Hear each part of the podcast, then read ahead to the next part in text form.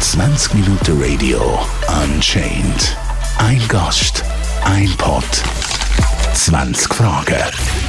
Hallo zusammen, ich bin Meta Hildebrand und habe ein Restaurant im Kreis 4, das Restaurant Le Chef. Ich würde mich natürlich freuen, wenn ihr vorbeikommt und vielleicht bei uns Menü Surprise geniessen und auf jeden Fall einen kulinarischen schönen Abend erlebt. Wie pingelig schaut man wirklich beim Handwaschen und beim Geschirr in der Küche? Oh wow, was für eine Frage. Ähm, ich würde mal sagen, ich bin in allem sehr, sehr pingelig. Also von dem her, wir haben sowieso immer desinfiziert und wir brauchen heute nicht mehr oder weniger Desinfektionsmittel. Also von dem her, ähm, Hygiene ist in der Gastronomie das oberste Gebot und wer sich da nicht daran halten, gehört eigentlich nicht in die Branche. In der Küche kann es ja recht hitzig zu und her gehen, schreien sich Köche oft an. Also ich muss dazu sagen, dass ich in Betrieben geschafft habe, wo Schreien dazugehört hat. Ich gehöre aber zu der modernen, neuen Generation und ich finde, Schreien bringt überhaupt nichts. Im Gegenteil. Also wenn man schreit, lässt einem eigentlich eher jemand weniger zu, als wenn man das in einem normalen Ton macht. Und da bei mir im Restaurant löschen wir alle in einem ähnlichen Alter sind, führen wir eigentlich sehr konstruktive Gespräche. Und ja, klar, wenn es dann stressig wird und der Service losgeht, dann werden einfach Gespräche kürzer und die Antworten prägnanter und einfacher, aber wegen dem Schreien schreien wir nicht und fluchen nicht. Nehmen ihr als Köch Drogen? oh wow! Wow, also ich, ich weiß nicht, ich meine, das Thema Drogen ist in der Gastronomie sicher allgegenwärtig verbreitet. Ich würde jetzt mal sagen, in, in meinem Team nicht. Also ich weiß halt nicht, was die alles privat machen, aber da ich selber äh, auch keine Drogen nehme und ich rede jetzt nicht davon, dass man nicht mal eins raucht. Das ist vielleicht ein bisschen entspannter gesehen von meiner Seite, aber ich würde also eher sagen, nein, in meinem Team sicher niemand und ich wüsste auch nicht für was. Also wir sind nicht in einem Restaurant rein, wo wir 20 Stunden liefern müssen und das die Erklärung dazu wäre, Drogen zu nehmen, sondern wir haben einen normalen Arbeitstag und wir arbeiten durchschnittlich acht bis neun Stunden, so wie es eigentlich auch korrekt ist, ob in der Gastro oder nicht. Und darum ist das Thema Drogen für mich gar keine Option. Wie nervig ist es, wenn jemand kurz bevor die Küche zumacht, noch ein grosses Menü bestellt? Also wir sind da recht tiefenentspannt, wenn es um das Thema geht. Also es ist sicher nicht lustig, wenn fünf Minuten vor Küchenschluss nochmal die ganze Küche dreckig gemacht wird. Aber am Ende vom Tag muss ich sagen, es ist ein Gast und es gibt sicher einen Grund, warum er so kurzfristig kommt. Und ich finde, wenn man eine offene Kommunikation mit dem Gast führt, kann man ja gut mal sagen, welche Gerichte man um die Zeit nicht mehr anbietet, einfach damit die Zeit irgendwie einigermaßen eingehalten werden kann. Aber gleichzeitig muss ich auch sagen, wenn ein Gast sich spät anmeldet und mir das von Anfang an wüsste, dann können wir uns auf das einstellen und ich sehe da kein Problem, weil jeder Gast, der kommt, zahlt Miete und wenn ein Mitarbeiter nicht bereit ist, mal eine halbe Stunde länger zu arbeiten, dann sollte er auch nie dürfen eine halbe Stunde früher gehen. Also von dem her sind wir da sehr unkompliziert im Löschef. Wie oft werden Fertigprodukte gebraucht? Ja, also das Thema Fertigprodukt ist sehr ein grosses Thema. Also einerseits Definition Fertigprodukt. Also ich habe zum Beispiel Rezepturen wie Teigwaren oder Gnocchis, die ich von jemandem anfertigen lasse nach meinem Rezept und jetzt kann man das einen Fertigartikel nennen. Dann kann man sagen, ja, kommt ab und zu mal vor, weil ich gerne nach meinen Rezepturen Sachen machen lasse, aber gleichzeitig sehe ich das nicht als Fertig-Convenience-Produkt. Ich kann in dem Sinne auch keine Mikrowellen, wo mir irgendetwas warm machen oder so. Also von dem her würde ich sagen, wir kochen eigentlich in der Tendenz alles Mögliche frisch und was halt aufgrund von Kapazitätsgründen nicht möglich ist, wird outgesourced, aber auch dann wieder das Handarbeitsprodukt. Also darum Fertigprodukt in dem Sinn haben wir eigentlich so gesagt nie. Was hassest du an Restaurantkritiker? Ja, ähm, das Thema Restaurantkritiker ist natürlich sehr ein breites und grosses Thema und das ist auch ein bisschen mit Vorsicht zu geniessen. Also es gibt Kritiker, die ich sehr, sehr ernst nehme und die sehr objektiv sind und die auch glaubwürdig sind. Die führen aber auch ein Gespräch mit dir und erläutern ihre Kritiker, sprich man, man wächst dran und lernt etwas daraus. Und dann gibt es aber auch die Gastrokritiker, die mit einer schlechten Laune kommen und egal wie perfekt das ist, einfach eh nie kann perfekt sein, weil sie die richtige Einstellung nicht mitbringen. Ich muss aber ehrlich gesagt sagen, dass ich eigentlich am meisten auf direkte Kritik vom Gast gebe, weil der Gast lässt sein Geld bei uns liegen. Er ist der, der wiederkommt und unsere Miete und Löhne zahlt. Und der Gastrokritiker hat eine Bestandsaufnahme und hat oftmals gar nicht das ganze Feeling erlebt von den meisten Gästen und darum sind eigentlich ähm, die Stammgäste das grösste Kompliment und wir leben hauptsächlich von Stammgästen im Löschef und muss darum sagen, die Gastrokritiker, die gehören zum täglichen Brot, aber ist jetzt nicht unbedingt gerade mein Lieblingsthema. Welches Gericht, das du selber machst, würdest du nie selber essen? Also ich würde natürlich alles essen, was ich selber gekocht habe, weil ich weiß, woher das es kommt und was es, was es braucht in der Zubereitung. Aber ich glaube, wenn ich jetzt selber auswärts gehe, essen, bestelle ich mir in der Regel eigentlich keine so Sachen wie Rindfilet, sondern ich bestelle mir die Tendenz Sachen, die mit Handarbeit verbunden haben, wie selbstgemachte Raviolis, Gnocchis, mehr die Richtung, weil ich einfach das Gefühl habe, dass ich das selber mir die eher weniger gönne oder sprich selber weniger den Aufwand dann die machen. Und so ein Stück Fleisch kann ich mir einfach selber sehr gut in die Pfanne rühren und dort muss man einfach sehr gut einkaufen können und das kann ich ja natürlich mit dem Wissen, das ich habe. Und von dem her, also ich esse eigentlich jedes Gericht, würde ich es nicht auf die Karte tun, aber es ist einfach etwas anderes, wenn du das jeden Tag kochst, ob du noch Lust hast drauf. Und da ich so viele Rindfilet bis jetzt habe müssen verarbeiten in meinem Leben, weil das Gäste gerne haben, bin ich halt kein Rindfilet-Fan mehr. Man sagt ja, der Gärtner hat die keinen schönen Garten und der Koch tut sich nicht selber kochen, sondern wärmt sich schnell etwas auf. Stimmt das? Ja, ich glaube, bei den meisten Köchen ist es so, dass wenn sie natürlich den ganzen Tag gekocht haben, am Abend heimkommen, eher etwas in die Mikrowelle rühren oder eine Pizza bestellen. Und das ist auch nachvollziehbar, dass man das macht. Und eben, wenn man den ganzen Tag um gut gesundes Essen ist, hat man vielleicht einfach auch mal Lust auf Junkfood. Ich muss aber bei mir sagen, mein Kühlschrank ist sehr ausgeglichen, eigentlich immer. Also ich habe sicher auch mal etwas drin, wo schnell muss gehen für Mikrowellen. Bin aber auch so, dass ich oft etwas aus dem Geschäft mitnehme und tiefgefriere. Also so Kacke zum Körnli hat bei mir im Tiefgefrieren immer fertig für in die Mikrowelle. Habe ich aber selber gekocht, also sprich, es ist indirekt Convenience, aber eigentlich auch nicht.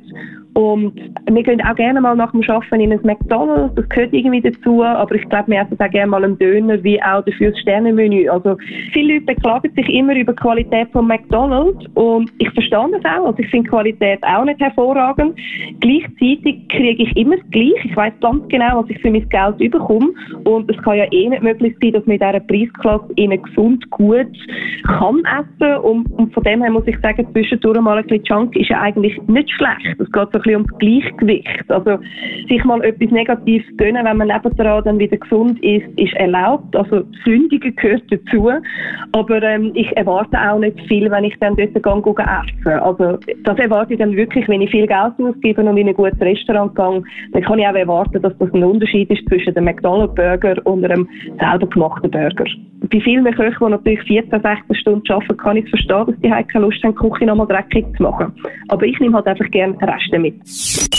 Wie rächst du dich an nervige Kunden? Spuckst du ihnen ins Essen?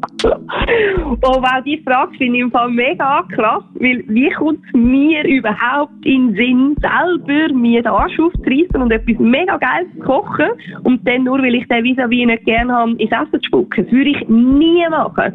Mit dem beleidige ich mich selber und ich glaube, so ein Gast, der negativ ist, ist eher eine Herausforderung für das ganze Team und man nimmt die Herausforderung an oder nicht, wenn man ein Restaurant hat und ganz ehrlich, also ich habe keine Genugtuung, wenn ich mein eigenes Essen versau. Dann muss ich vorher sagen, also wenn der Gast wirklich so mühsam ist, dass man dem nichts mit Essen will servieren dann rührt man ihn lieber aus dem Restaurant, was einfach konstruktiver ist, als sein eigenes Essen zu versauen. Also irgendwo hat es auch etwas mit Stolz und Charakter zu tun gegenüber seiner eigenen Qualität, die man abliefern und servieren Und ob jetzt das ein netter Mensch oder ein negativer Mensch ist, geht mich eigentlich nichts an, sondern ich bin verpflichtet, immer die gleiche Qualität auf den Teller zu bringen und muss dir auch ehrlich gesagt sagen, dass ich als Koch ja mit denen auch weniger Berührung habe als der Service. Ich, also ich habe noch nie einen Mitarbeiter bei mir im Team gehabt, der mutmaßlich in einen Drink hier spuckt oder ins Essen. Und ich muss auch ehrlich gesagt sagen, wenn ich jemals so einen Mitarbeiter bei mir im Team inne habe, dann lasse ich also das Recht von einer fristlosen Gründung gelten und werde das auch einsetzen, weil das ist unakzeptabel. Bist du auf andere Köche mit ihren Fernsehshows? Also ich finde, äh, Neid ist eigentlich das grösste Kompliment, das man sich erarbeiten kann. Aber ich muss ehrlich gesagt sagen, wenn ein anderer Koch eine geile Kochshow hat, dann ist es eigentlich mehr so, wow, geil und so. Und das hätte ich auch gern. Und es ist eher positiv als negativ. Es gibt sicher Köche, die man weniger gern hat und mehr gern hat, aber so ist es normal im, im Leben. Aber ich würde das jetzt nicht Neid nennen. Also wir haben genug Platz für verschiedene Köche, für verschiedene Formate. Und hey, jeder, der den Job bekommt, herzlichen Glückwunsch, weil es ist mega schwierig, an die Jobs anzukommen und spätestens dann muss man eigentlich sagen, hat er irgendetwas richtig gemacht. Darum, ich freue mich eigentlich immer für andere, weil es könnte ja auch ich sein und hoffe, dass die sich freuen für mich. Unfälle sind in einer Küche vorprogrammiert. Was ist das Schlimmste gewesen, was du miterlebt hast? Also ich muss dir sagen, ich habe wahnsinnig wenig Unfälle bis jetzt in meiner kompletten Karriere ähm, gehabt. Also ich, ich erlebe es eigentlich fast nie. Ich meine, mal so ein bisschen im Finger schneiden oder so, das gehört irgendwie dazu und das nennt mir schon gar keinen Unfall. Also es gibt ja auch einen Unterschied, ob es ein Pflaster braucht oder ein Verband. Also von dem her, ähm, ich glaube, der schlimmste Unfall, den ich je miterlebt habe, bin ich selber gewesen, wo ich in einer Küche geschafft habe mit einem Gasherd und dann mein Küchentüchli, das an meiner Seite angemacht war, angefangen hat zu brennen. Ob man dann als Reaktion auf der vis-à-vis-Seite vom anderen Metier mir Pastawasser nachgerührt hat. Ich glaube, das ist mein allerschlimmster Unfall, den ich je habe. Aber ich meine, auch das ist äh, eine Verbrennung gewesen. Unsere Kochuniformen sind genug robust bei so einem Vorfall. Und es ist jetzt nicht wirklich tragisch gewesen. Also ich selber habe das als grössten Unfall in meiner Erinnerung und habe sonst sehr, sehr wenig Unfälle kennengelernt. Aber auch da muss man vielleicht sagen, ähm, Unfälle passieren vor allem in Orten, wo Mitarbeiter nicht gut geschult sind oder wo Mitarbeiter überarbeitet sind und zwar richtig überarbeitet oder eben wo unter Drogen oder Alkohol stehen. Und ich glaube, das ist der Grund, warum ich selber in meiner Nähe fast nie etwas erlebt habe, weil ich einfach auch sonnige Menschen ein bisschen fernbleibe, vor allem in der Gastronomie. Meine Mitarbeiter, ich, abgesehen von Schnittwunden, die man mal hat, oder man läuft mal irgendwo in einen Tisch oder in einen Stuhl oder es geht mal ein Christen auf den Fuß, ist noch nie wirklich etwas passiert und es hat auch noch nie einen Krankenwagen kommen. Wo setzt du deine Grenzen beim Kochen? Ja, also eine richtige Grenze setze ich mir jetzt eigentlich nicht beim Kochen. Also viele Leute ekeln sich von Insekten. Ich muss es jetzt auch nicht unbedingt essen. Ich habe aber natürlich selber Rezepturen entwickelt dafür und habe mich mit dem Thema auseinandergesetzt. Und ich finde, ich finde, es ist ein okayes Thema. Es landet jetzt einfach nicht unbedingt auf meiner Menükarte. Sonst muss ich ehrlich gesagt sagen, ich finde, man sollte eigentlich alles mal ausprobieren, nur schon um sich eine Meinung darüber verschaffen. Ja, also das Einzige, was ich jetzt einfach immer vehement gegen angekämpft habe, ist Molekularküche, weil ich einfach nicht Chemiker geworden bin oder Laborant, sondern Koch und ich den Rohstoff einfach sehr schätze. Also ich finde halt so ein langweiliges Rüebli extrem spannend und verstehe ein Pulver, wo dann irgendetwas emulgiert, eher weniger. Was passiert, wenn man als Koch den Geschmackssinn verliert? Ja, das Karriereende. ja, also der mit dem Geschmackssinn ist natürlich unheimlich wichtig. Also ich kenne viele Leute, die sagen, sie kochen eh aus dem Handgelenk und probieren nichts. Ich gehöre da eigentlich nicht dazu. Also ich schmecke alles ab, wenn ich meine Gäste serviere. Also ich habe ganz viel Probierlöffel und teste das. Und ja, also ein Koch ohne Geschmackssinn, ich weiß nicht. Also es ist wie ein Koch ohne Hemd. Ich wüsste nicht, wie er mit dem eigentlich in seiner Karriere weiterkommt, geschweige denn hervorragend Essen auf den Tisch zaubert, außer er hat nur Gäste, die auch keinen Geschmackssinn haben. Also ich glaube, die Hürde ist einfach schlichtweg nicht überstehbar. Also da müssen wir eine andere Lösung haben. Sind die Michelin-Sterne und Gomio-Punkte wirklich so begehrenswert für die Köche? Ui, ui, schwieriges Thema für die Meta Hildebrand. Sagen wir es mal so. Ähm, Michelin Gomio kann genauso dein Freund wie auch dein Feind sein. Die Frage ist so ein bisschen, wie bist du aufgestellt und wie willst du Gastronomie betreiben? Und ich, ich meine, ich habe jetzt einfach das große Glück gehabt, dass ich einen ganz anderen Werdegang gemacht habe, jetzt in Form von Medien- und Fernsehjobs. Und ich darum immer gesagt habe, meine Kritiker oder meine pünktlichen Vergeber sind eigentlich meine Gäste. Oder sprich jetzt meine Stammgäste. Weil wenn ein Gast wiederkommt, dann hätten ihr eigentlich mit dem alle Sterne gegeben. Weil er kommt ja wieder und unterstützt dich und das ist positiv. Und jetzt muss man aber gleichzeitig auch sagen, nicht jeder hat das Glück gehabt, das ich hatte, mit so einer tollen Schwester im Hintergrund, die einem pusht und hilft und Türen aufmacht. Und und dann sind natürlich die Punkte schon auch eine Hilfe, um nach vorne zu kommen, um eine Bekanntheit zu generieren, um auch in der Öffentlichkeit eine Meinung rauskundtun. Aber eben darum sage ich, sowohl wie Feind auch Freund. Weil es gibt genug Köche, die ich kenne an meiner Seite, wo mal 18 Punkte haben und dann der Tester gekommen ist und irgendwie einen schlechten Tag gehabt und dann nur noch 15 bekommen haben. Und das ist sehr verletzend und mit dem muss man emotional können umgehen äh, mit dieser Kategorie Wertung. Ich habe mich halt einfach immer dagegen entschieden, dass ich gesagt habe, hey, solange der Laden voll ist und läuft und ich Gäste habe, die es gut finden, interessiert mich eigentlich die Meinung von einem nicht. Also wer ist einer, wenn der Laden läuft? Und die sind halt Henker, Richter in einem, aber gleichzeitig können sie natürlich auch Sprungbrett sein. Also ich würde an einem Koch anraten, der diesen Weg gehen will, sich früher mit dieser Materie auseinanderzusetzen, sich darüber zu informieren über das Thema.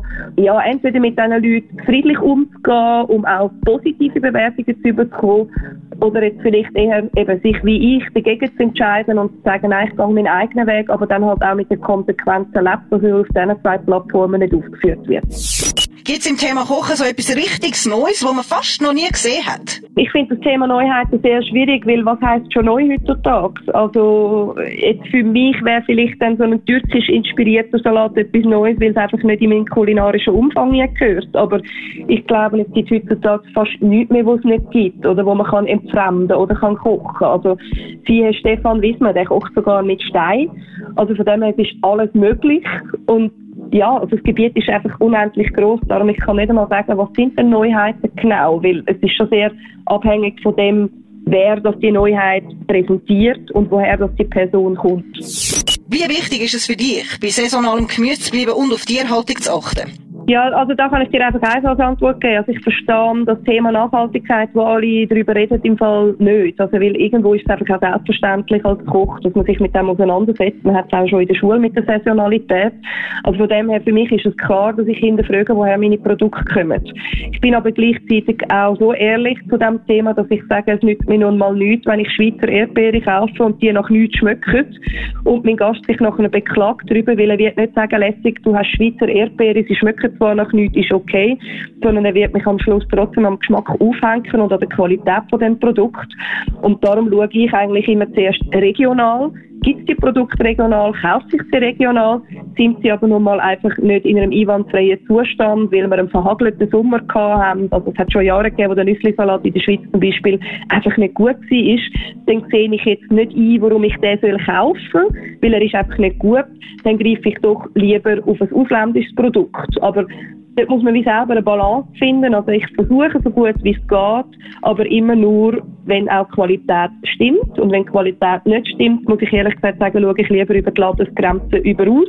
Das Gleiche ist bei mir sowohl beim Gemüse und beim Fleisch. Also wir sind in der Schweiz zwar vorbildlich unterwegs, wenn es um Nachhaltigkeit geht und auch mit Tierhaltung natürlich. Und das ist mega wichtig, weil das ist ein Lebewesen und es hat das Recht auf ein vernünftiges Leben, vor allem wenn es schon sterben muss für uns. Aber gleichzeitig kann man nicht alle Länder einfach verurteilen und sagen, dass es überall schlecht ist. Und etwas, was mir ein bisschen fehlt, ist, dass die Köche sich damit mehr mit auseinandersetzen. Also, wenn zum Beispiel die Juckerfarm oder Kürbis verkauft. Äh, Jucker ist einer der grössten. Wo ich das dort mal mit irgendwie 16 mitbekommen habe, habe ich unbedingt den Jucker kennenlernen, die Farm. Ich habe das sehen. Wenn Köche einfach missionieren und selber irgendwie nie aufs Land gehen und solche Sachen können anschauen, sind sie für mich sehr unglaubwürdig. Ich bin auch aufgewachsen mit Garten und mit Tieren. Also ich bin auch so aufgewachsen, dass mein Vater Gegenleistungen gemacht hat mit seiner Elektrofirma. Sprich, er hat der Bäuerin das Elektrische geflickt und als Gegenleistung haben wir zum Nacht das Huhn bekommen. Also von dem her, ich kenne das, ich bin so aufgewachsen. Für mich ist es selbstverständlich, dass man sich mit dem Thema auseinandersetzt. Ich muss eigentlich sagen, es ist eigentlich obligatorisch, dass das alle machen. Aber jetzt nicht nur wir Gastronomen und Köche, sondern ehrlich gesagt auch die Leute heim. Ich finde, man muss das hinterfragen, wenn man im Laden sieht, dass ein Hühnchen 5 Franken kostet. Also wenn ich überlege, der Prozess dahinter, bis es gerupft ist, also jetzt mal noch vorne angefangen, die Haltung, die Pflege, den Rupfen, verpacken, transportieren und dann in den Laden bringen und jeder verdient etwas, muss ich einfach sagen, kann ich mit einem guten Gewissen kein ganzes Bullen für 5 Franken kaufen, weil es für mich einfach nicht, das ist einfach im Kopf, stimmt das nicht. Ich kann mir Geld ausgeben für eine teure Handtasche und nicht für Produkte, die man selber isst. Also Nahrungszufuhr ist für mich einfach ehrlich gesagt viel mehr Geld wert und das wird für mich einfach in meiner Meinung immer noch zu fest gespart. Bist du als Köchin jemand, der Trends folgst? Machst du voll dein eigenes Ding oder bleibst du einfach bei den Basics? Ja, ähm, ich, ich, ich habe mir das nie überlegt. Also ich finde, deine Frage ist übrigens super, weil es braucht recht viel bei mir, bis ich mal mir muss überlegen, was ich als Antwort weggeben, weil meistens sind es immer die gleichen Fragen, die man mir stellt. Ich muss sehr gesagt sagen, ich habe eigentlich das Glück seit Jahren, dass ich intuitiv immer das mache, was ich am liebsten mache. Und die Menüideen kommen bei mir einfach. Und viele sagen zu mir, wow, Meta, du bist mega trendy und modern. Ich empfinde es nicht als modern. Ich bin einfach ich. Und wenn das bei den Leuten als modern interpretiert wird, dann finde ich das super. Aber wenn die Leute sagen, ja, Meta interpretiert Klassiker, dann sehe ich das auch positiv. Also schlussendlich zählt für mich einfach, wie kommt es beim Gast an und nicht, ist das jetzt der neueste Hit, Hit der Scheiß, der irgendwie auf dem Markt ist. Also es hat doch den Run gegeben auf die grusigen Bubble Teas, wo irgendwie alle die Bubble Teas gekauft haben und gehypert haben. Und ich dann gefunden, so, jetzt möchte ich mal einen Bubble Tea trinken und habe dann einen Bubble Tea geholt und habe auch überhaupt nicht können verstehen, wie man das als Innovation führt. Innovation hin oder her ist cool und lässig und es gibt ein paar Sachen, die sind spannend, aber meistens sind die Innovationen genauso schnell wieder vom, vom Platz, wie sie gekommen sind. Ich habe auch irgendwie die Molekularküche, wo die ersten irgendwie Tomaten in Form von aufplatzenden Kügeln gemacht haben, habe ich das nicht verstanden, weil ich habe eine Beleidigung an Tomaten gefunden. Und habe gefunden, kann Schuster bleibt bei deinen Leisten. Also nicht, dass ich jetzt irgendwie nur Zürichschnäppler mache, das mache ich nämlich zum Beispiel nicht. Aber ich versuche einfach, das Gericht intuitiv aus mir raus zu kreieren, tolle Komponenten zusammenzusetzen und vor allem auch immer überraschend zu sein.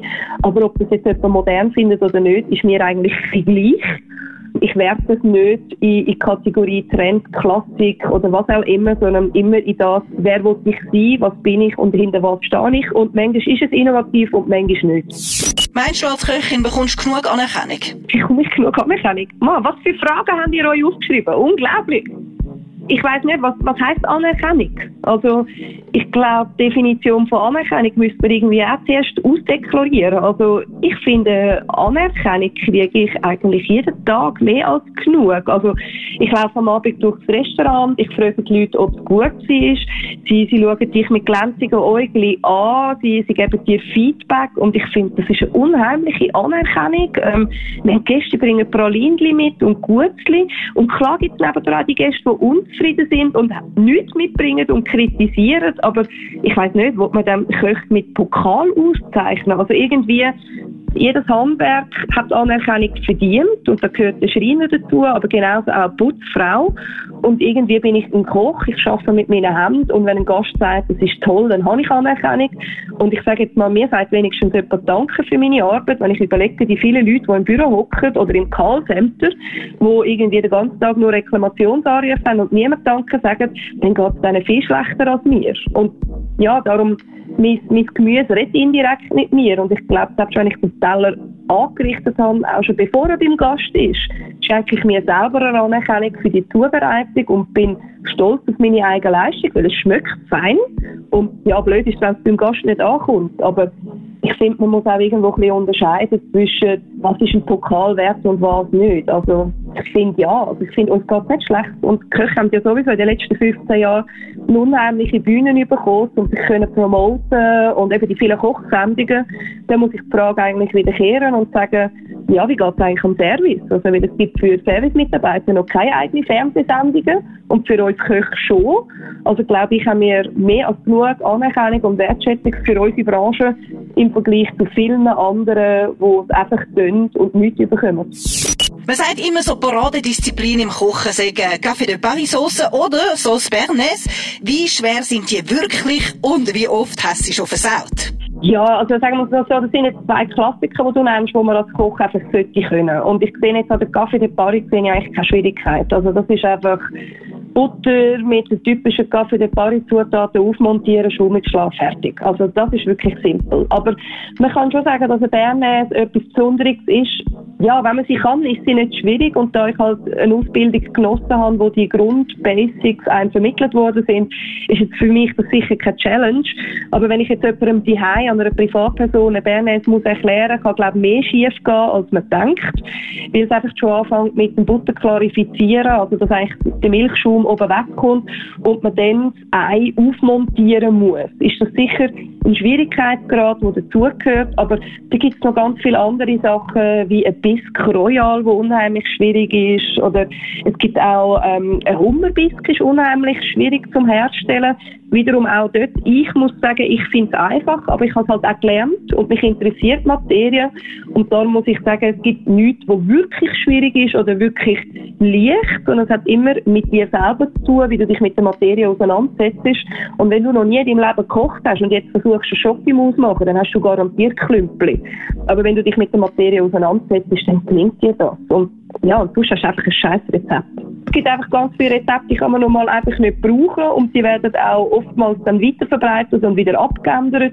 Darum muss ich sagen, schätze ich unser Basic-Schulbuch eigentlich immer noch. Also ich brauche sicher nicht so oft wie früher, aber so die Grundrezepturen sind da drin und ich mache immer eine Ableitung von einem Grundrezept und nie von einem abgeleiteten Rezept, weil eine Ableitung von einer Ableitung ist irgendwann nur noch ein Zusammenmischen von irgendetwas, was meistens nicht funktioniert.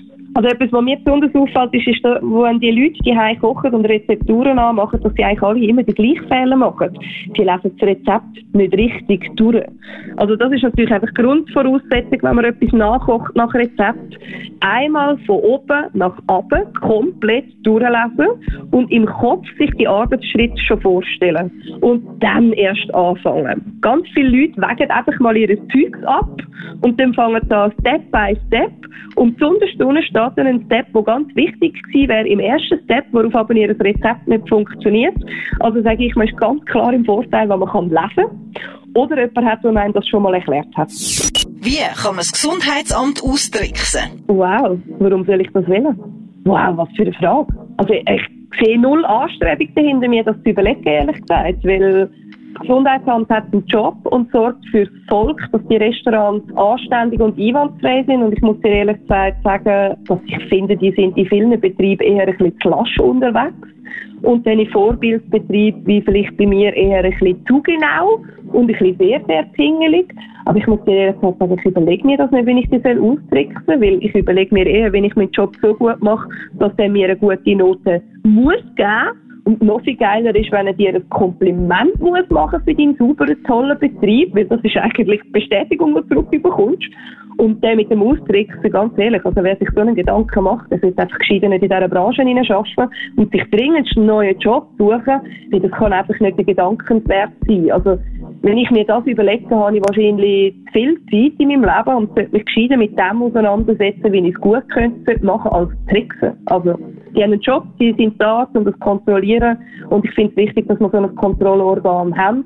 Wer übrigens klug mit dem Kontrollorgan umgeht, der lernt wahnsinnig viel. Und wer der Lebensmitteltechnologe, der vorbeikommt, also der Kontrolleur nicht anschnauzt und anlügt, hat sehr oft ein Vis-à-vis, das sehr offen und zugänglich ist, dir hilft, Fragen beantwortet und Schwierigkeiten aufzeigt, weil du hast als Koch nie ausgelernt, es kommen auch immer neue Bestimmungen und neue Auslagen und darum sehe ich den eher als mein Freund als als mein Feind.